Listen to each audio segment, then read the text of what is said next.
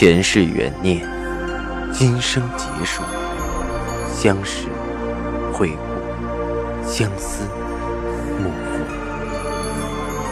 忘川河畔孤等，三生石前许愿，浮华落尽，只余情深入。欢迎收听由喜马拉雅出品的《情似故人来》，作者。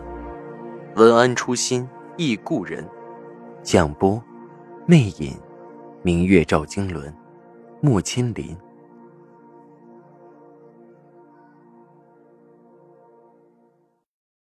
第一百七十集。外婆说的没错，果然赵家人为了程月锦各有各的手段，又威逼，又利诱，为了钓大鱼，线放的够长。我看着赵以静问道：“你和姚青莲解除婚约的时候，是不是就已经知道外婆和程月锦有关了？”赵以静的神情没有任何变化，很沉静的回答着：“是。”难怪他会那么快解除婚约，那么痛快的许我婚嫁。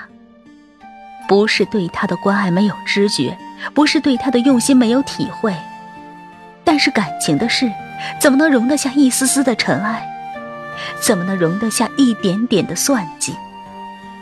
他不是不爱我，但是这份爱有多重，有没有到了能让他和我执手到老的境地，我完全没有把握。如果促使他最后做决定的因素，是因为他以为外婆手里有他需要的程月锦，那我多么悲哀！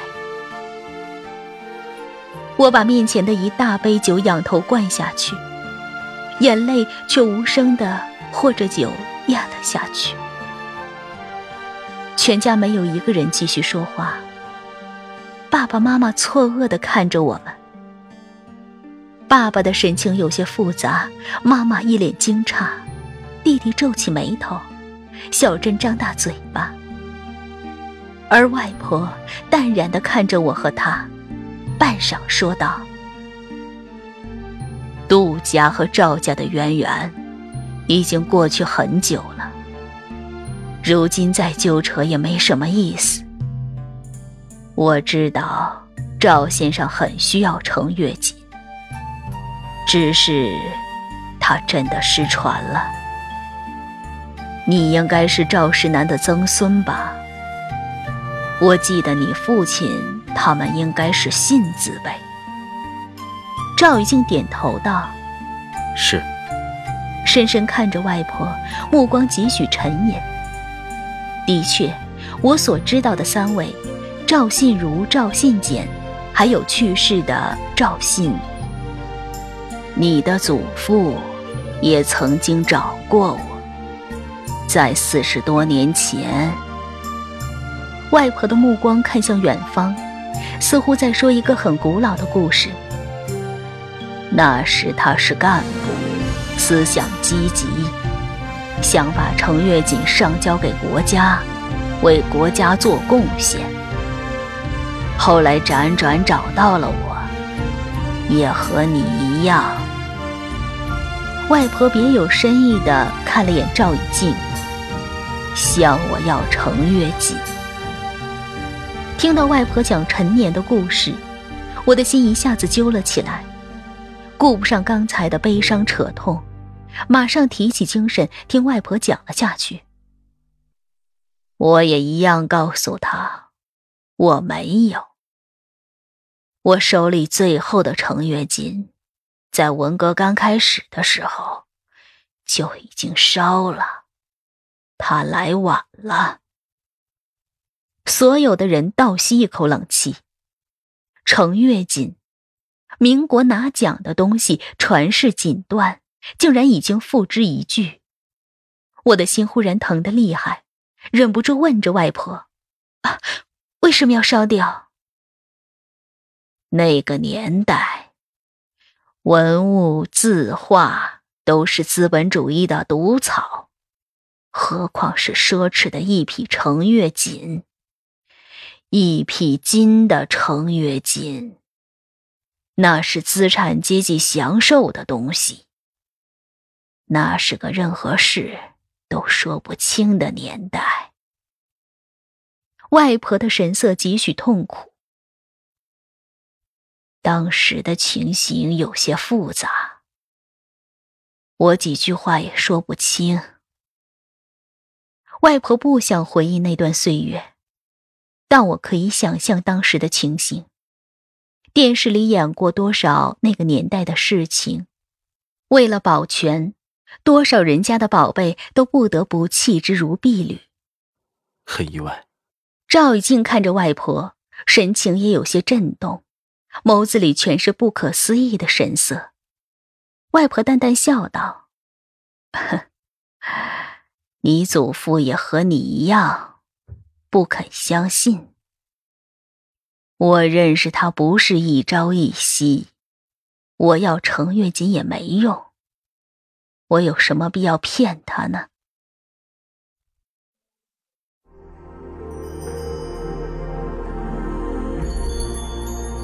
您正在收听的是喜马拉雅出品的长篇穿越小说《情似故人来》。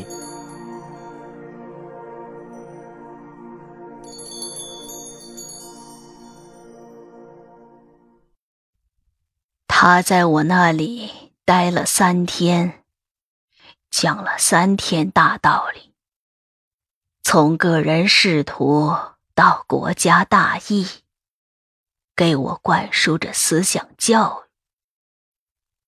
但是我的确没有程月锦，怎么说也是没有办法的事。外婆叹气道。唉，他也找过杜若，不过杜若那里也没有。那个年代，谁手里还敢有资本主义的东西？程月锦以前不是穿在官僚资本家身上，就是穿在地主富人身上。那可是要被批斗革除的对象。看看无法，后来他就走了。我有些发怔。赵雨静的祖父和我的外婆、青莲的奶奶都是熟悉的。既然这样，为什么多年来不来往，后人也都不认识？我好奇的问着外婆。那你们和他后来还有来往吗？外婆摇摇头，没有。后来很快这个那个的改革，我和杜若、你外公和青莲爷爷，都是被改造关牛棚的对象，就到这个小乡村来了，完全和他失去了联系。想找。也找不到在哪儿。也好，他关心的只是程月锦。既然我们都没有，自然也就不必来往。赵以静这时定声插了一句：“祖父留下了百分之三的股份给杜家的后人，虽然他后来找不到你们，但他心里是记挂的。”这回是外婆怔了一下。他留了股份给杜家，神情很是震动。赵玉静点头，外婆低头思索沉吟着，过了一会儿，轻轻摇头笑着：“哼，那情分，也不是给我们的。”弟弟忍不住插嘴道：“这都是什么？听不懂了。”爸妈也面面相觑。这事情，外婆从没有跟我们提过分毫。我不知道外婆和赵一静的祖父间有着什么瓜葛，似乎有种很隐晦的联系。我想问，但是看着外婆落寞的神色，一时也问不出口，只是不由得问着：“外婆，那我们和杜若家是什么关系？”外婆抬眸看着我。又看了看爸妈，缓缓说道：“没什么关系。